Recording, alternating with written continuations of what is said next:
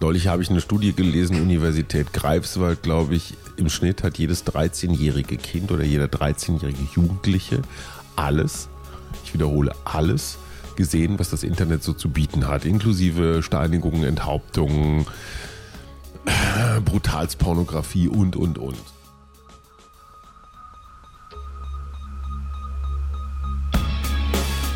In guter Verfassung. Der Grundgesetz-Podcast. Hallo und herzlich willkommen zu unserer neuen Folge vom Grundgesetz-Podcast hier bei Detektor FM. Und natürlich bin ich wie immer nicht alleine. Ich, ich bin erstmal Rabea Schlotz und bei mir ist wie immer Hajo Schumacher. Hallo Hajo. Tag. Wir haben ähm, Folge 5 und deswegen sprechen wir heute auch über Artikel 5. Ähm, aber vielleicht nochmal kurz einen Rückblick, was wir so gemacht haben und was wir überhaupt hier in dem Podcast machen. Wir gucken uns in 100 Folgen alle 146 Artikel des Grundgesetzes an. Mhm. Das heißt, wir sind jetzt bei Folge 5. Wir haben also tatsächlich noch ein paar Folgen vor uns. Mhm. Freust du dich noch? Hast du noch Lust oder reicht es dir schon wieder? Also für mich, das muss ich ja mal sagen, ist das eine totale Fortbildungsveranstaltung. Auf jeden Weil Fall. Weil man denkt immer, Grundgesetz hat man so drauf, ne, so wie Nationalhymne mhm. oder so.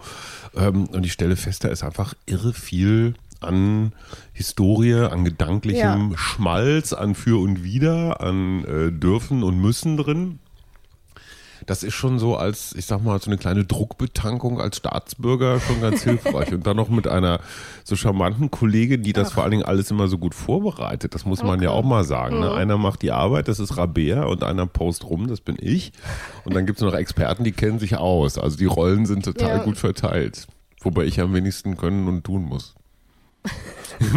ja, ich lasse es mal so Wenn man einen Bilder-Podcast hätte, würde man jetzt sehen, wie du zart errötest. wir wollen noch mal kurz gucken. In der letzten Folge haben wir mit Philipp Amthor über die Religionsfreiheit gesprochen. Ist da bei dir irgendwas hängen geblieben? Ähm, ja, dass das ein, ein Artikel ist, der im Kern sehr wichtig ist, der seine historische Berechtigung hat. Mhm. Ähm, und so im richtigen Leben vielleicht manchmal etwas überbewertet und überhysterisiert wird. Ich würde noch mal kurz meinen liebsten Ton aus dem letzten Podcast spielen. Er geht etwas länger und er ist etwas komplizierter, aber ich finde, es macht einfach so furchtbar Spaß, Philipp Amthor zuzuhören. Mhm. Und deswegen nochmal das, was er uns zur Religionsfreiheit ähm, in der letzten Folge erzählt hat. Ja, das ist natürlich wie immer in der Rechtswissenschaft nicht ganz eindeutig. Also man kann natürlich ähm, über den Schutzbereich, das heißt bei Grundrechten, also was ist sachlich geschützt von einem Grundrecht, darüber kann man lange und viel reden. Aber das Spannende ist, es gibt so mit verschiedenen Akzentuierungen zumindest eine Festlegung, die das Bundesverfassungsgericht immer ganz gerne macht. Ähm, und danach kann man sagen, was geschützt wird, zumindest von der Religionsfreiheit, ist also Glaube und Weltanschauung. Vereinheitlicht kann man sagen, Glaube und Weltanschauung, das sind nicht beweisbare, beim einzelnen Menschen vorhandene und den Kern seiner Persönlichkeit berührende, für wahr gehaltene Auffassungen von der Stellung des Menschen in der Welt, vom Sinn des menschlichen Lebens, seiner Herkunft und seinem Ziel. Das ist die etwas sprachlich lange äh, Beschreibung so viel also zu etwas längeren, vielleicht auch etwas juristischen Variante der Religionsfreiheit. Ähm, wir wollen aber mal ein bisschen in die ähm, Gegenwart schauen. In dieser Folge nämlich geht es um Artikel 5, ich habe schon gesagt, und damit auch um die Meinungs- und Pressefreiheit. Und mhm. da bin ich ja froh, dass ich dort ähm, jemanden mir gegenüber sitzen habe, der sich damit wahrscheinlich bestens auskennt. Ich meine, wie lange bist du jetzt als Journalist tätig? Äh, ich gehe genau jetzt 2019 in mein 40. Berufsjahr. Ja, siehst du und habe mir interessanterweise die meiste Zeit meines Lebens nie darüber Gedanken gemacht, mhm. dass ich in Zeitungen, Blogs, äh, Radiokommentaren und so weiter sagen kann, was ich will. Ja. Ähm, und dann guckt man mal so bei Reporter ohne Grenzen, ähm, die machen jedes Jahr so eine Weltkarte, mhm. in wie mhm. vielen Ländern der Welt ist eine Pressefreiheit eigentlich noch uneingeschränkt. Ja. Ähm, gegeben. Die haben so einen Farbcode von weiß, äh, da gibt es diese Pressefreiheit und schwarz, da gibt es überhaupt keine. Und die weißen Flecken sind verdammt klein auf dieser Karte. Also es sind so, ich weiß nicht, ich, ich müsste lügen, aber so 14, 15 Länder auf dieser Welt, wo es eine uneingeschränkte Pressefreiheit gibt. Das sind halt Deutschland, mhm. die skandinavischen Länder, Holland, Österreich und, und, und, aber schon in Ungarn oder Polen und erst recht dann in Russland oder sowas, ähm, da ist das schon nicht mehr so. Ähm, das heißt, ich nehme hier auch als Journalist etwas in Anspruch, was viele Kollegen ja. weltweit äh, zum Teil mit dem Leben bezahlen. Auf jeden Fall. Und deswegen ähm, sicherlich nochmal ein ganz, ganz wichtiger ähm, Artikel und der steht auch im Grundgesetz ähm, relativ weit vorne und hat auch einen relativ hohen Rang, würde mhm. ich behaupten. Ähm, es geht dabei um die sogenannten Kommunikationsgrundrechte, was alles darunter fällt. Da werden wir gleich noch ein bisschen was hören.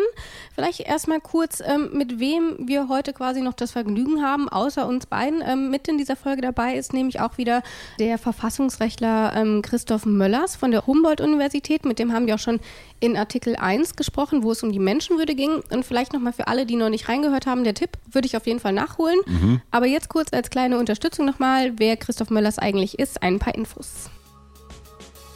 Professor Dr. Christoph Möllers hat den Lehrstuhl für öffentliches Recht, insbesondere Verfassungsrecht und Rechtsphilosophie an der Humboldt-Universität in Berlin inne.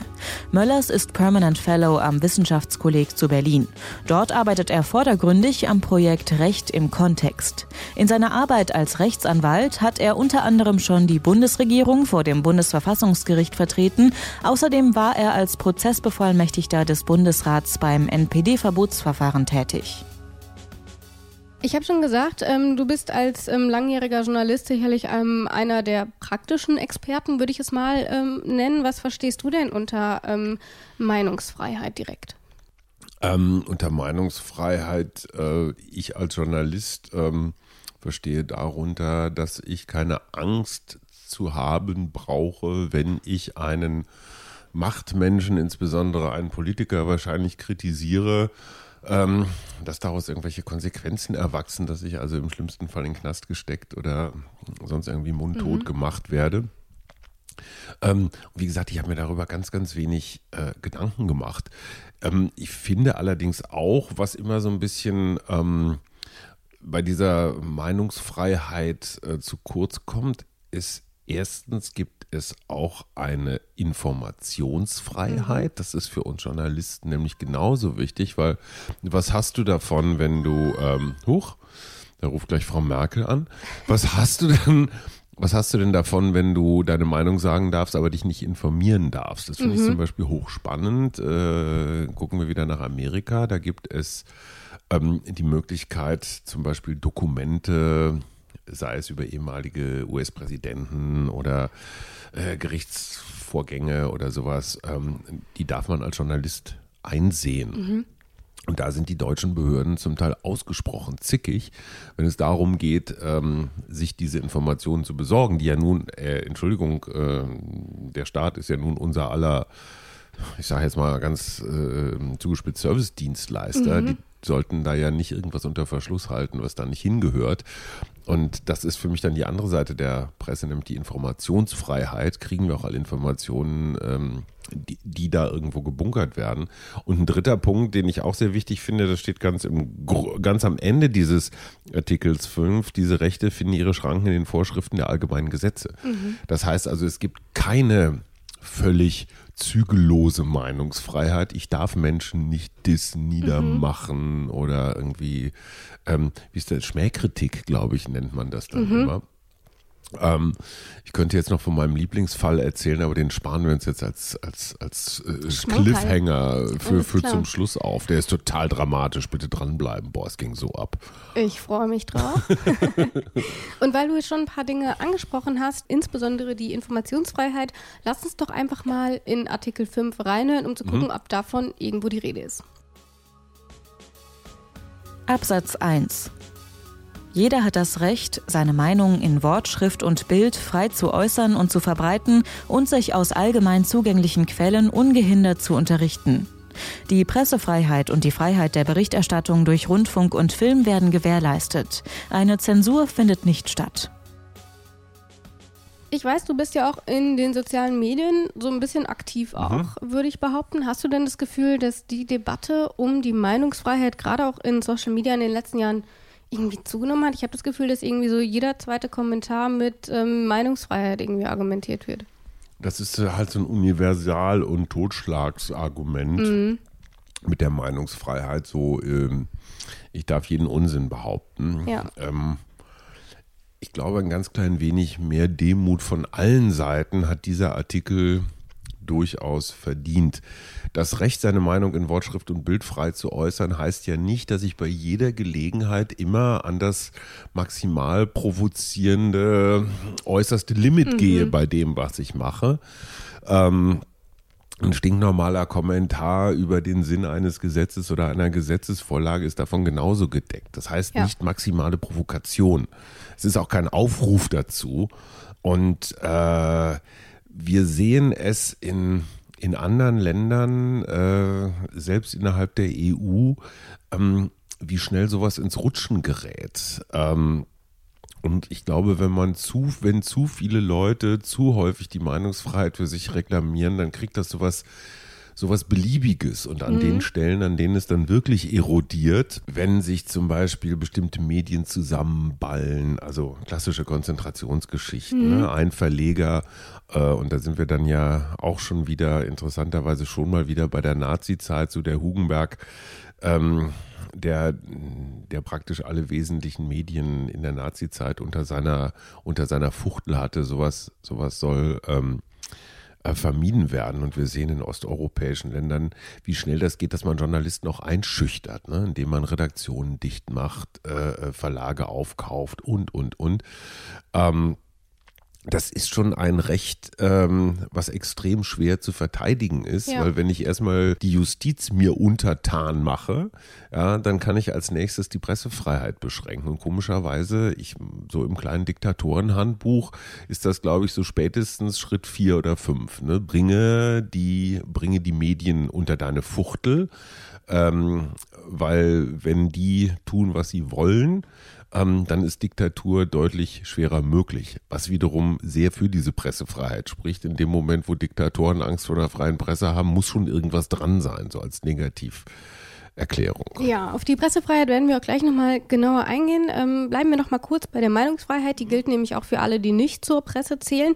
Und deswegen, ich würde erstmal kurz sagen, wir lassen uns mal juristisch einordnen, was denn eigentlich alles darunter fällt, oder? Mhm. Also es, Meinung ist im Verfassungsrecht eigentlich sind eigentlich alle Äußerungen, die entweder einen, einen stellungnehmenden Anteil haben, also wo jemand sozusagen in der Tat zum Ausdruck bringt, was er von einer Sache hält, also eine Bewertung vornimmt, aber auch alle damit verbundenen faktischen Aussagen. Also im Prinzip sind ja die meisten Sachen, die wir so im Alltag sagen oder auch die meisten Dinge, die wir in der politischen Meinungsäußerung von uns geben, so gebaut, dass sie einen beschreibenden und einen bewertenden Anteil haben. Sie sagen, wie eine Sache ist und sie sagen, was man von der Sache hält. Das Einzige, was sozusagen nicht geschützt sind, sind ganz eindeutig nachweisbare falsche Tatsachenaussagen. Also faktische Aussagen, die wirklich klar und eindeutig falsch sind. Man ist aber sehr vorsichtig damit. Ähm, man wird im Zweifelsfalle eher ähm, sagen, für einen Schutz eintreten, weil man grundsätzlich das Anliegen hat, dass doch ähm, für einen offen, in einer offenen Gesellschaft auch so viele Äußerungen wie möglich auch von der Meinungsfreiheit geschützt werden sollen. Ein Beispiel fällt mir da direkt ein, wenn ich höre, ähm, faktische Unwahrheiten sind definitiv nicht von der Meinungsfreiheit abgedeckt, ist natürlich einmal die Holocaust-Leugnung, mhm. ähm, die ja auch in Deutschland unter Strafe steht. Das ist mhm. der eine Teil. Ähm, aber man sieht halt auch, man kann theoretisch alles sagen, sofern ich eben nicht andere irgendwie damit beleidige oder ähnliches. Ähm, hast du das Gefühl, dass wir dort einen relativ privilegierten Stand haben hier mit unserer Meinungsfreiheit in Deutschland? Absolut. Und ich stelle allerdings auch fest, wie gerade ähm, die Rechten äh, im öffentlichen Diskurs versuchen, diese Meinungsfreiheit immer wieder mhm. ein Stückchen weiter auszutesten. Ja, also Holocaust-Leugnung steht unter Strafe. Okay, wenn ich jetzt sage, die Nazi-Zeit war im Vergleich gleich zu tausend Jahren ruhmreicher Geschichte ein Fliegenschiss, ähm, womit ich einen Politiker einer Partei zitiere, deren Namen ich aus gutem Grunde nicht wiederhole, ähm, dann ist das ja so kurz davor. Mhm. Ne, das ist jetzt, nein, es ist keine Holocaust-Leugnung, aber es ist schon eine eine Verkleinerung, eine, eine Bagatellisierung eines ziemlich unglaublichen Vorgangs. Und das ist für mich so ein klassisches Beispiel, wie man versucht, mit dem, mit dem Mittel, mit dem Recht der Meinungsfreiheit ja. einen Diskurs zu verändern zu verändern und zu gucken, so wie lange kann ich dieses Gesetz beugen, bis es bricht. Und gerade das Thema Meinungsfreiheit ähm, kommt ja irgendwie immer wieder hoch. Alle berufen sich darauf. Und ähm, es gibt einen relativ aktuellen Fall, ähm, mhm. der auch in den letzten Tagen und Wochen so durch die Medien gegeistert ist, je nachdem, wann unsere Hörer diese Folge hier abhören. Und zwar war das Stefan Kretschmer. Mhm. Und der hat ja in einem T-Online-Interview folgendes gesagt. Ich zitiere das mal eben und lese das mal eben vor. Für jeden Kommentar bekommst du eins auf die Fresse. Wenn du eine polarisierende Meinung hast, finden die 50 Prozent scheiße. Für alles, ähm, was dich von der Masse abhebt, erntest du einen Shitstorm. Welcher Sportler äußert sich denn da heute noch politisch? Es sei denn, es ist die Mainstream-Meinung, mit der man nichts falsch machen kann. Eine gesellschafts- oder regierungskritische Meinung darf man in diesem Land nicht mehr haben. Wir Sportler haben in Deutschland eine Meinungsfreiheit, für die man nicht in den Knast kommt. Wir haben aber keine Meinungsfreiheit im eigentlichen Sinne. So, wir sind mhm. jetzt beide keine Sportler. Also wir sind ich da, glaube ich, bin immerhin Handballer gewesen. Oh. Insofern habe ich mit Kretsche, wie wir Insider wie sagen, ähm, einiges zu tun. Erstens mal, er durfte das sagen. Die ja. Tatsache, dass er es sagen durfte, zeigt ja schon mal, dass er seine Meinungsfreiheit ähm, genutzt hat. Die entscheidende Frage ist, ich habe nicht genau verstanden, was er damit gemeint hat. Es war ein wenig kryptisch. Leute, die ihn besser kennen, äh, hatten den Eindruck, er hätte jetzt gerne irgendwie so ein bisschen was, was Rechtes gesagt, mhm. irgendwas mit gegen die Einwanderer. Und wenn man das als Sportler oder sonst wie als Promi sagt, kriegt man aufs Maul. Ähm, das, das ist so die Vermutung, die dahinter steht. Mhm. Aber man hätte ja auch meinen können, dass er zum Beispiel sagt, was weiß ich, Deutschland muss sozialistischer werden und wir müssen Automobilindustrie Banken und Medienunternehmen ja. verstaatlichen. Hätte er auch sagen können, wäre jetzt auch nicht so mainstreamig gewesen. Ähm, mal abgesehen davon, was er wirklich sagen wollte, natürlich hat er nicht ganz unrecht, dass die Skandalisierungsmechanismen, mhm. die wir die wir Medien sehr kultiviert haben. Wir fragen ja nicht mehr warum und was und wie. Wir sagen ja nur noch, Achtung, jetzt aufregen, Knopf drücken. Und natürlich hat Stefan Kretschmer an dem Punkt recht, wenn ich meine Ruhe haben will, also dann mache ich lieber den Olaf Scholz und versuche möglichst wortreich gar nichts zu sagen. Ja, oder Angela Merkel. Oder ja. ähm, ich meine, wir fanden es ja schon total sexy, als Helene Fischer, die ja so als Inbegriff des Teflon-Stars gilt, mhm. die hat ja irgendwann mal auf dem Höhepunkt ähm, irgendwelcher rechten Umtriebe gesagt, dass ihr Publikum doch jetzt bitte aufstehen solle gegen rechts. Ja. Und es sind, glaube ich, auch fast die Hälfte aufgestiegen. Nein, das war jetzt ein Scherz. Ähm, ich finde auf der anderen Seite, wenn alle Stars und Sportpromis so eine Einstellung haben wie Stefan Kretschmer, dann ist das auch eine self-fulfilling prophecy.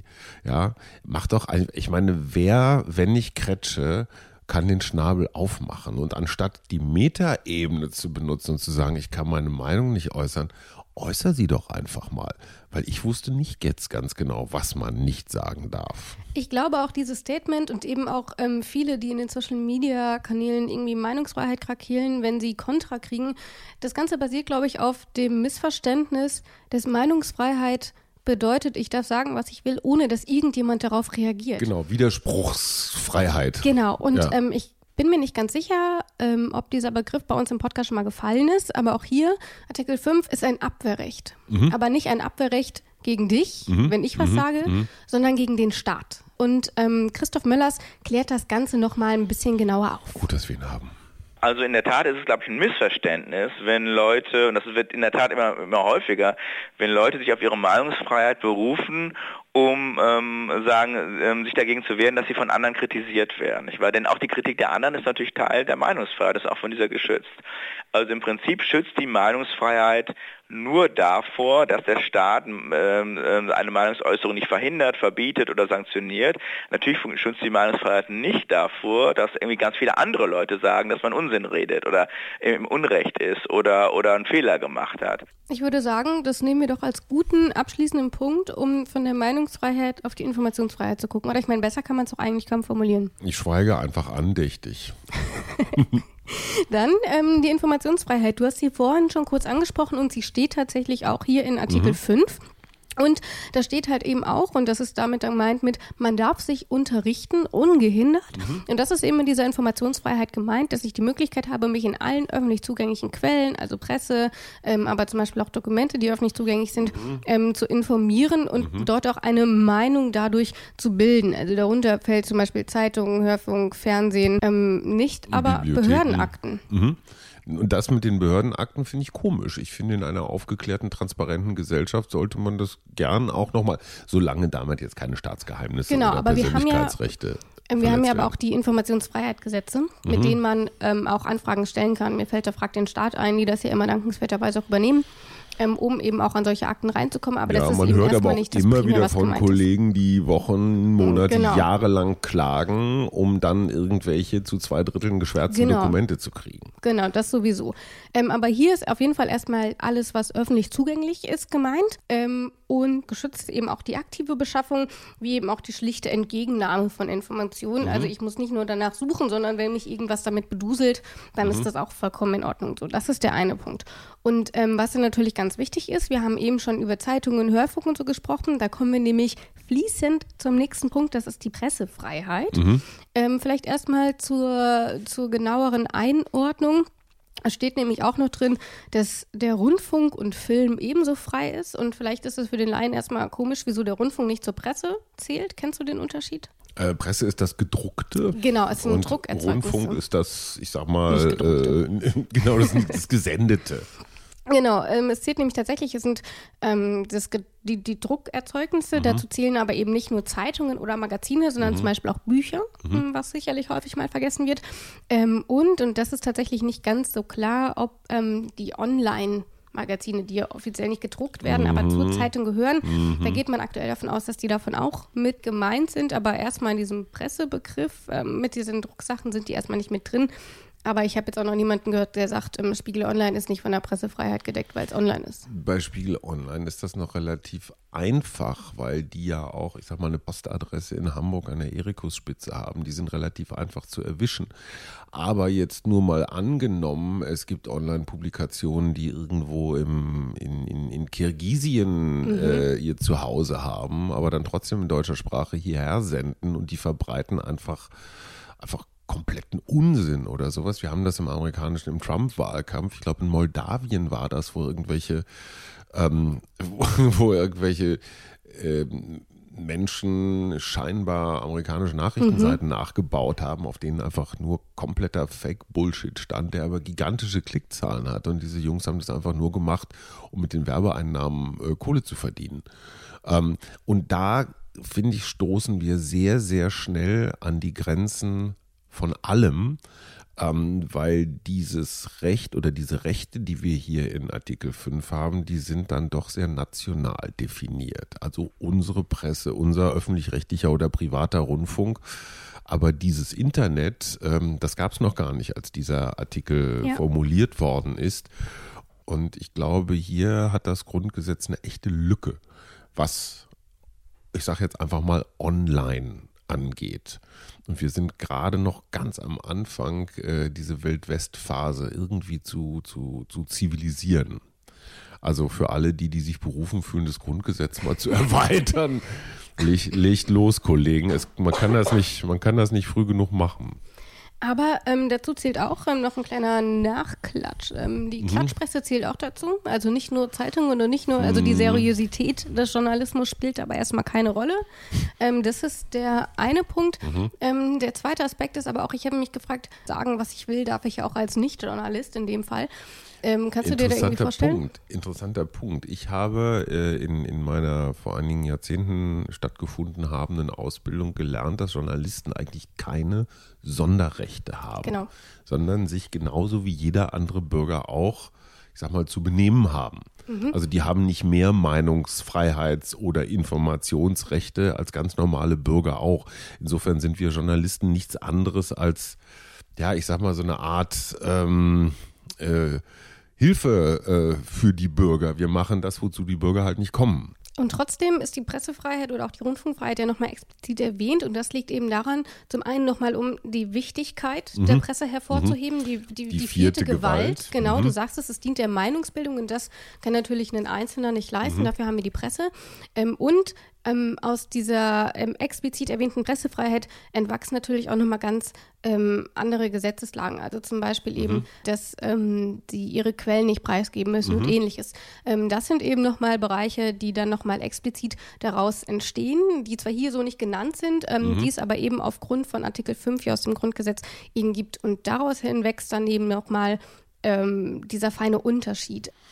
Ähm, ja, und manche äh, Kollegen laufen dann auch mit sehr breiter Brust und sehr aufgeplustert durch die Gegend und haben das Gefühl, sie sind so mindestens auch ein Bundespräsident. Äh, ja, ist doch so. Also ein bisschen mehr Demut äh, und vielleicht auch ein bisschen weniger Rumgemeine. Also bei ja. allem Recht zur Meinungsäußerung, aber ein bisschen mehr, bisschen mehr sachliche Berichterstattung in Zeiten von Fake News finde ich auch wichtig.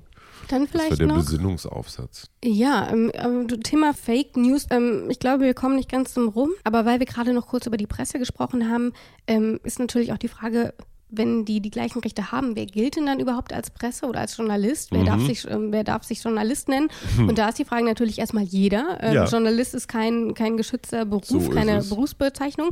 Ähm, ich habe diese Frage aber auch Christoph Möllers gestellt und der meinte natürlich, das stimmt.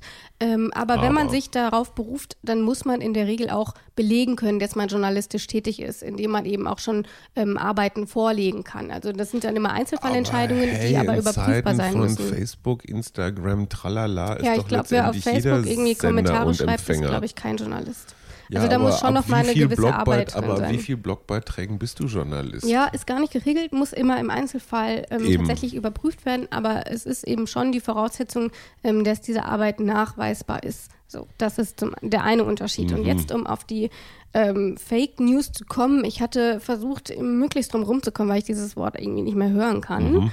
Aber man kommt nicht drum rum, gerade wenn wir über ähm, die Pressefreiheit sprechen. Und deswegen, ich habe ihn eben schon genannt, Christoph Möllers, und der hat dazu Folgendes gesagt. Die Presse darf auch falsche Sachen ähm, publizieren, sie kann auch irreführendes ähm, ähm, sagen, ähm, schreiben, sie kann sagen politisch absurde Ansichten verbreiten und so weiter und so fort. Die Grenzen, die wir in Artikel 5 Absatz 2 dann lesen, der persönlichen Ehre und, und des Jugendschutzes und so gelten da auch. Es gelten halt immer, ähm, sagen, ähm, Grenzen in dem Augenblick, in dem ganz konkret mit falschen Tatsachen in die Rechte von einer bestimmten Person, anderen Person eingegriffen wird, also wo deren Persönlichkeit eigentlich verletzt werden kann. Also Unwahrheiten über mich, die über irgendeine Boulevardzeitung verbreitet würden, die würden nicht mehr unter die Meinungs- oder die Pressefreiheit fallen. Jetzt darf ich jetzt zu meinem, zu meinem Case kommen, wie man auf Neudeutsch sagt.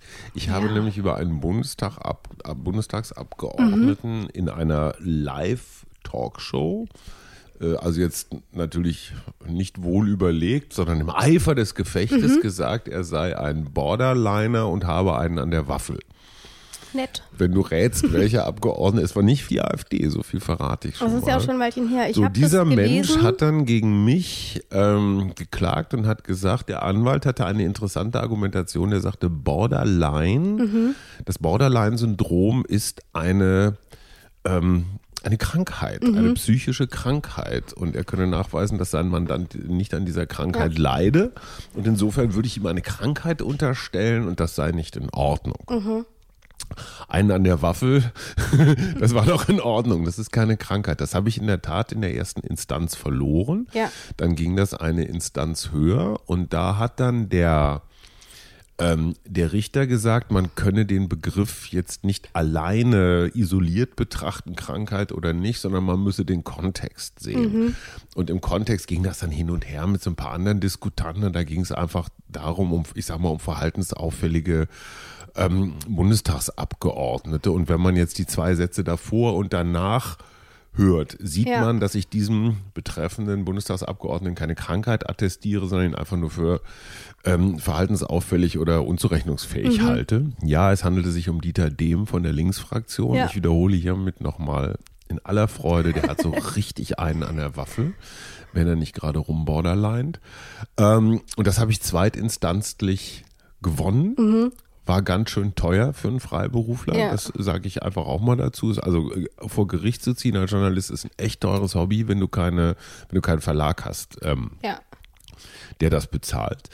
Ähm, und das fand ich ganz interessant, weil da die Meinungsfreiheit vom Gericht ganz schön großzügig ausgelegt mhm. worden ist. Hättest du ich, mit einem anderen Ergebnis gerechnet? Mh, mm, sagen wir mal so, äh, diese Rechtsprechung ist ein bisschen wie Lotterie. Mhm. Es gibt verschiedene, also es gibt, es gibt insbesondere Hamburg und Köln, ähm, die sich um solche Fälle kümmern und die haben so eigene ich sag mal, eigene Philosophien. Ja. Und die einen sind so ein bisschen mehr, ich sag mal, Opferanwälte äh, und die anderen sind ein bisschen mehr Grundrechtsanwälte. Und ich war ausgesprochen angetan, wie großzügig diese Meinungsfreiheit ausgelegt wird. Ich würde mal sagen, in 198 Ländern der Welt hätte ich einen auf den Deckel gekriegt. Ja. Ähm, ähm, und ich fand auch diese Argumentation, guck dir den Kontext an. Also wie ist das gefallen? Ging es wirklich nur darum, diesen einen Menschen fertig zu machen oder hatte das Ganze eine größere Erzählung, ja. wo es um was weiß ich, merkwürdige MDBs geht oder sowas. Das fand ich alles ganz schön erwachsen und ganz schön schlau und ganz schön nachvollziehbar. Das liegt jetzt nicht nur daran, dass ich gewonnen habe, sondern ich dachte mir, wow, ja, das ist eine gute Argumentation, kann ich mitgehen. Ich will da gleich drauf eingehen, weil du gehst, machst jetzt schon quasi den Übergang zu Absatz 2. Ich habe aber eben versprochen, dass ich noch kurz was zum Rundfunk sage, warum ja, der los. explizit genannt wird. Und das mache ich jetzt auch rasch, denn der Rundfunk wird explizit genannt, ähm, weil man davon ausging, dass er ähm, im Gegensatz zu einer Tageszeitung zum Beispiel viel aktueller berichten kann was natürlich heute zu Zeiten des Internets wahrscheinlich auch ein bisschen überholt ist, aber damals vor 70 Jahren war das eben noch so. Ähm, und auch aus diesem Satz ähm, entspricht nochmal die, die Pflicht des Staates, einen freien Rundfunk zu ermöglichen. Und da haben wir dann die öffentlich-rechtlichen Sender. Der Film wird auch noch genannt, das ist der zweite Aspekt, ähm, der fällt aber dann häufig doch unter die Kunstfreiheit als mhm. Film. Deswegen, da sprechen wir dann später nochmal drüber, die findet sich nämlich in Absatz 3. Der letzte Satz noch zum ersten Absatz, bevor wir auf deinen Fall zurückkommen. Es ist kompliziert heute. Die Zensur, die steht ja auch noch drin. Eine mhm. Zensur findet nicht mhm. statt. Und auch hier heißt es immer wieder, wenn irgendwelche ähm, ähm, Seiten Kommentare auf Facebook löschen, mhm. weil sie gegen deren Etikette verstoßen, wird immer auch Zensur gebrüllt. Auch hier Zensur bedeutet nur A, vom Staat ausgehend und B, im Vorfeld. Also wenn ein Buch zum Beispiel schon im Vorfeld verboten wird und nicht, dass es erst erscheint und dann eventuell noch was überarbeitet werden muss. Das ist die Zensur, also auch nicht ähm, Spiegel Online löscht meine Facebook-Kommentare, sondern der Staat verbietet mir etwas zu veröffentlichen. Damit haben wir den letzten Satz von Absatz 1 abgehandelt und wir gehen weiter zu Absatz 2. Ich habe es versprochen und da steht drin. Absatz 2. Diese Rechte finden ihre Schranken in den Vorschriften der allgemeinen Gesetze, den gesetzlichen Bestimmungen zum Schutze der Jugend und in dem Recht der persönlichen Ehre. Wir haben es gehört, das Recht der persönlichen Ehre. Und als ich das erste Mal von deinem Borderliner an der Waffe-Kommentar gehört hatte, dachte ich auch, ja, könnte man auch anders verstehen, als Beleidigung, als Absolut. Angriff gegen die persönliche Ehre oder so. Ähm, von daher finde ich es ganz gut, dass du das angebracht hast, weil es auch nochmal zeigt, das steht hier zwar explizit drin, wo mhm. die Grenzen liegen, aber wie sie ausgelegt werden, mhm. ist dann tatsächlich auch nochmal eine Einzelfallentscheidung. Ne? Ähm, ja, und das ist auch gut so. Weil ähm, es ist ja auch so, dass sich bestimmte Begriffe zum Beispiel verändern. Also was vor 20, 30 Jahren beleidigend war, ist es vielleicht heute nicht mehr. Ja. Insofern ja, dafür sind Gerichte zuständig. Und dieses Grundgesetz ist in diesem Fall wirklich nur so ein Leitplanken. Bietet Leitplanken. Wie so häufig. Wie so häufig. Ja, alles ne? gut. Genau. Und ähm, da steht ja zum Beispiel noch Jugendschutz, ähm, mhm. also zum Beispiel, ähm, dass ähm, Filme ab einem gewissen, äh, nur bis FSK. FSK, mhm. genauso wie der Tatort in, in darf Zeiten in der Mediathek jetzt ab 20 und Uhr so laufen weiter und sowas. auch total absurd. Da sind wir wieder bei so einem Punkt. Ne? Genau. Das Internet allgemein zugänglich für Kinder, äh, die noch nicht mal laufen können. Damit sind diese ganzen Jugendschutzversuche äh, niedlich, aber eigentlich total realitätsfremd. Glaubst du? Ja, und es zeigt einfach, dass die Väter des Grundgesetzes ähm, technologisch äh, beim Rundfunk am Ende waren. Mhm. Also die fanden das Übertragen von Radio und, und, und, Fernsehwellen, das war das Maximum an Technologie und Aufzeichnung, wahrscheinlich noch so Tonbänder ja. und sowas, Speicherung, das konnten sie alles. Ähm, aber ein weltumspannendes Informationsnetz, wo jeder jederzeit immer online ist, das, das findet, also wie hätte Artikel 5 geheißen, wenn die Väter des Grundgesetzes schon das auch die Väter des Internets gewesen wären, mhm. also was davon gewusst hätten. Also das hier hat für mich in vielen, in vielen, an vielen Stellen sowas bisschen Nostalgisches. Ja, aber wir haben ja auch gemerkt, und das wird uns immer wieder auch ähm, begegnen, dass das Grundgesetz häufig auch so weit gefasst ist, dass man es durchaus auch wieder modern interpretieren kann. Und so Wo ist, ist denn jetzt die FSK bei YouTube? Gibt es nicht. Hm. Bei YouTube kann sich jedes Kind jeden Alters jeden Scheiß angucken. Ja. Und wenn nicht bei YouTube, dann irgendwo anders. Neulich habe ich eine Studie gelesen, Universität Greifswald, glaube ich, im Schnitt hat jedes 13-jährige Kind oder jeder 13-jährige Jugendliche alles, ich wiederhole alles, gesehen, was das Internet so zu bieten hat, inklusive Steinigungen, Enthauptungen, Brutalspornografie und, und, und. Und das hatten die Väter des Grundgesetzes ja. trotz aller Flexibilität sicherlich nicht vorhergesehen. Die haben nämlich gesagt, pass auf Kino, bevor ihr, äh, pass auf Kinder, bevor ihr schmutzige mhm. Filme im Kino, und zwar egal, ob das jetzt Brutalität oder was auch immer ist, müsst ihr ein gewisses Alter haben. Weil sonst waren diese Filme nicht zugänglich. Im Fernsehen gab es sowas nicht und das war halt immer Kino. Ja. Ähm, Abschnitt 3, Kunstfreiheit. Ne, man kann ja auch damit jeden Kram ja. rechtfertigen. So, und das äh, äh, YouTube ist einfach nicht vorgesehen in diesem, äh, in diesem Artikel. Wir sehen, es gibt schon noch ein bisschen Lücken, würde mhm. ich behaupten. Wir gehen aber noch mal weiter und zwar zum letzten Absatz in mhm. diesem Artikel. Ähm, und zwar dort steht Folgendes drin. Absatz 3. Kunst und Wissenschaft, Forschung und Lehre sind frei. Die Freiheit der Lehre entbindet nicht von der Treue zur Verfassung. Wir haben schon ganz viel über die Kunstfreiheit gesprochen. Mhm. Ähm, deswegen würde ich die vielleicht mal kurz ein bisschen ausklammern. Mhm. Ähm, oder würdest du gerne wissen, was eigentlich darunter genau fällt? Unter die Kunstfreiheit. Mhm. Ähm, ich, ich, hätte hier noch einen Ton von Christoph Möllers. Im Ergebnis ähm, hat das dazu geführt, dass wir eigentlich seit von Beginn an eine, eine relativ liberale Rechtsprechung der Kunstfreiheit haben, in der ähm, klar gemacht wird, dass künstlerische Ausdrucksformen sich jedenfalls überhaupt nicht an irgendwelche sagen Vorstellungen von öffentlicher Moral oder an irgendwelche Vorstellungen von ähm, anständig, auch nicht an den klassischen Anstand oder auch nicht an den klassischen Kunstbegriff orientieren müssen, sondern dass man tatsächlich sagen kann, erstmal ist der, sind Künstlerinnen und Künstler sagen frei darin, sich zum Ausdruck zu bringen und, ähm, und es ist eigentlich nicht wirklich denkbar, dass der Gesetzgeber hierfür Beschränkungen vorsieht. Also Kunst darf alles. Würde ich so verstehen, oder? Ja, Satire darf auch alles. Ja. Ähm, wie gesagt, gerade der Hitlergruß bei Jonathan Ja, geschmacklos finden kann man es ja trotzdem. Einer von ganz, ganz vielen Beispielen mhm. von Grenzüberschreitungen, natürlich auch von kalkulierten ja. Grenzüberschreitungen, weil, ne, was soll ich für mehr Aufmerksamkeit? Eigentlich gar nichts. Ähm, wird immer wieder im Einzelfall verhandelt. Ja. Ne? Dafür gibt es Gerichte. Äh, Menschen, die so ein bisschen, ich sag mal, äh, aufs Sparen achten, denken sich, ey, findet doch eine Lösung, die ein bisschen kostengünstiger ja. ist, als da jedes Mal wieder Anwälte und Gerichte losmarschieren zu lassen. Aber ich glaube, auf der anderen Seite ist es auch wichtig, dass diese Fragen abhängig von ihrer mhm. Zeit und ihrem Ort und ihrem Kontext immer wieder aufs Neue verhandelt werden, um zu gucken, wo stehen wir heute. Das heißt noch lange nicht, dass wir morgen da stehen oder dass ja. wir da vor fünf Jahren standen. Insofern, das gehört zu einer langsamen, aber äh, sich permanent weiterentwickelnden Demokratie dazu, äh, wird immer wieder neu verhandelt. Auch die Wissenschaftsfreiheit ähm, kann immer wieder neu verhandelt werden. Es gibt auch immer wieder mal Debatten, was ähm, darf man in der Wissenschaft.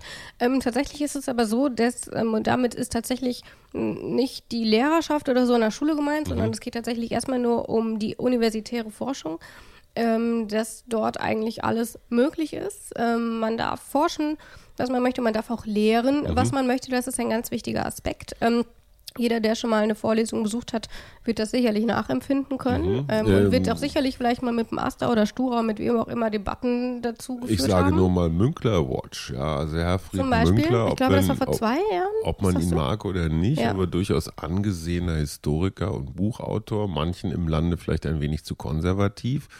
Da gibt es dann tatsächlich so Aktivisten, die dann bestimmte Zitate von ihm aufschreiben, ja. rausschreiben und daraus dann irgendein Vorlesungsverbot oder sowas ableiten wollen. Ähm, nee, äh, das gilt eben für alle. Auch die, die, naja, grenzwertige Sachen erzählen in der Universität. Und ich habe manchmal das Gefühl, wir sind da ganz schön radikal in dem, hm. was wir alles nicht hören wollen. Aber gleichzeitig, und das steht ja auch in Absatz 3, gibt es eben die Grenze, nämlich dass man auch im Rahmen dieser ähm, Freiheit der Lehre und Wissenschaft ähm, Verfassungs, an die Verfassung gebunden ist. Ähm, mhm. Ähm, verfassungstreu klar, wird es hier genannt. Ähm, und was ist denn überhaupt Verfassungstreue? Das habe ich Christoph Möllers gefragt und er hat mir Folgendes geantwortet. Das heißt, Sie dürfen nicht gegen das Grundgesetz hetzen. Sie dürfen im Grunde nicht in, in Ausübung Ihres Lehramtes mit sagen, quasi wissenschaftlichen Argumenten äh, die freiheitlich-demokratische Grundordnung ja runtermachen oder abwerten oder gegen sie agitieren. Es ist nicht so ganz einfach, die Grenze da zu ziehen. Und man wird nicht sagen können, dass jetzt eine, eine Äußerung, die sich kritisch mit dem Grundgesetz auseinandersetzt, dagegen verstößt. Aber sagen eine systematische politische Aktivität, die die Grundlagen der Verfassung sagen abwertet, wäre dann schon ein Problem und wäre dann halt mit der Lehrfreiheit auch nicht mehr zu vereinbaren. Das heißt, auch hier, wo die Grenze zu ziehen ist, ist eigentlich wie immer äh, ein bisschen schwierig, ne? Ähm, gilt, glaube ich, das Gleiche wie, wie eben schon, muss im Zweifelsfall neu verhandelt werden. Ja. Und das Missverständnis lautet, glaube ich, und da sind wir dann wieder bei ähm, Freiheit meint nicht Freiheit von Kritik. Natürlich muss sich ein Staat und müssen sich die Organe eines Staates auch einer gewissen Kritik stellen, wenn irgendwas nicht so läuft. Ja, das hier würde ja, wenn man es ganz streng auslegt, bedeuten, ich kann jeden Professor von der Kanzel äh, ähm, befördern, der irgendwas Kritisches sagt. Um, ähm, und insofern ist diese, wie hieß das noch genau, Grundgesetztreue, Staatstreue? Verfassungstreue. Verfassungstreue mhm. ist auch schon wieder so eine Auslegungssache. Aber ne, wofür haben wir so viele Richter? Sollen sie halt auslegen. Ich würde sagen, wir haben alles einmal so abgegrast, was da so alles in Artikel 5 steht. Ich glaube, Sowas alles von. werden wir nicht bis ins kleinste Detail abarbeiten können. Es ist so umfangreich, wir sind beide keine Juristen, das sollte man vielleicht auch nochmal erwähnen. Aber ich glaube, wir haben eigentlich so im Großen und Ganzen alles gut durchgewischt, wie mein ähm, Kollege Christian Fahrenbach mal bei uns im Interview gesagt hat. Durchgewischt? Einfach alles mal find so durchgewischt, hübsch. so alles ja. so aufgeräumt. Okay. Ja, finde ja, ich gut. Absolut. Dann, wir blicken noch kurz voraus. Was machen wir in der nächsten Folge? Ich glaube, wir können alle durchzielen. Es wird Artikel Nummer Artikel Nummer 6, glaube ich. Ich bin, zwar, ich bin zwar Journalist, aber das kriege ich noch hin. Darf ich verraten, was drin ich steht? Ich bitte darum. Ehe und Familie stehen unter dem besonderen Schutze der staatlichen Ordnung. Genau. Oh, das klingt so leicht angestaubt. Und wir werden sprechen mit endlich einer Frau, Frauke Brosius-Gersdorf. Äh, mhm. Mit der werden wir über Ehe und Familie sprechen. Ich freue mich sehr. Ähm, und damit würde ich sagen, wir haben eigentlich alles durchgewischt. Durchgewischt, genau. Super. Also, tschüssi. Wish you were here. In guter Verfassung. Der Grundgesetz-Podcast.